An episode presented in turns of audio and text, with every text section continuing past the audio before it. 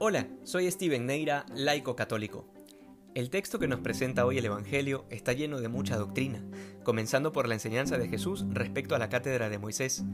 La cátedra es un término que históricamente siempre ha señalado un lugar, generalmente una silla solemne en la que se sienta aquel que tiene autoridad para enseñar algo. Por ejemplo, en el ámbito académico, la cátedra se refiere al maestro, que es quien tiene la autoridad de enseñar su materia.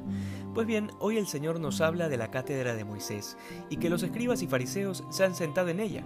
Y acto seguido el Señor dice que hagan y cumplan lo que ellos dicen, pero que no hagan lo que ellos hacen porque ellos dicen, pero no hacen. Esto que parece un trabalenguas significa en pocas palabras que son unos incoherentes. Sin embargo, con este enunciado, Jesús reconoce dos cosas. Primero, la autoridad de los escribas y fariseos, y por eso justamente manda a la gente a que escuchen y hagan lo que ellos mandan. Y lo segundo es que a pesar de que son unos incoherentes, el Señor reconoce que ocupan la cátedra de Moisés, y por tanto lo que enseñan es legítimo.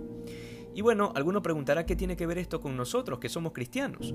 Pues bueno, a partir de que Cristo ha fundado su iglesia, existe la cátedra de Pedro, que de hecho la celebramos hace poco, el 22 de febrero, como una fiesta litúrgica, y nos recuerda justamente que Jesucristo le ha entregado a Pedro y a sus sucesores toda la autoridad del cielo y la tierra para atar y desatar y para confirmarnos en la fe. Por tanto, el Papa, que es quien se siente en la cátedra de Pedro, tiene una autoridad legítima para enseñar de manera infalible la doctrina cristiana, siempre que lo diga desde la cátedra de Pedro y de forma solemne. Fuera de esto, al igual que en el tiempo de los escribas y fariseos que ocupaban la cátedra de Moisés, los papas a lo largo de la historia han sido santos y también de lo peor. Hemos tenido de todo. Sin embargo, nos queda claro que el Papa es un hombre pecador que tiene asegurada la asistencia del Espíritu Santo para guiar a la Iglesia lo cual no quiere decir que sea impecable o que fuera de la cátedra de Pedro no pueda equivocarse. Luego, esta enseñanza del Señor no es exclusiva solo del Papa, sino de todos aquellos que ocupan un lugar de, de autoridad, sea en la Iglesia o fuera de ella sea obispo, sacerdote, maestro, jefe o autoridad pública, porque en la medida en que somos cristianos y se nos confía el cuidado sobre otros, estamos llamados a ser coherentes. Sobre esto quisiera también hablar de los catequistas, que tienen el llamado de enseñar la verdad a quienes van a recibir algún sacramento. El pasaje del Evangelio de hoy nos deja clarísimo que aquello que enseñamos no nos pertenece, que la cátedra, sea la de San Pedro o la de la silla de la clase de catequesis, nos reviste de una autoridad y de una responsabilidad sobre una porción del pueblo de Dios. De manera que el catequista bajo ninguna circunstancia puede enseñar sus propias opiniones, ni compartir sus conflictos de fe con los alumnos de la catequesis.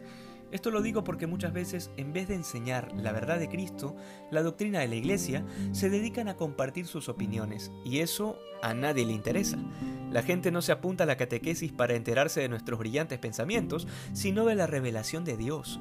Lo mismo aplica para el púlpito del presbiterio desde donde predica el sacerdote, porque nuevamente lo que estamos llamados a enseñar es una verdad milenaria que no nos pertenece.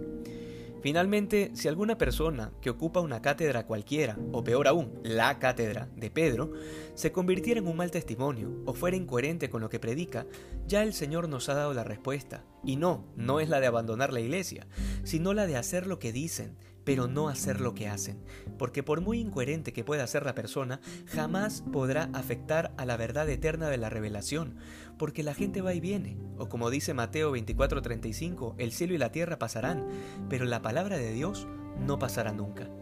Que hoy seamos más santos que ayer. Dios te bendiga.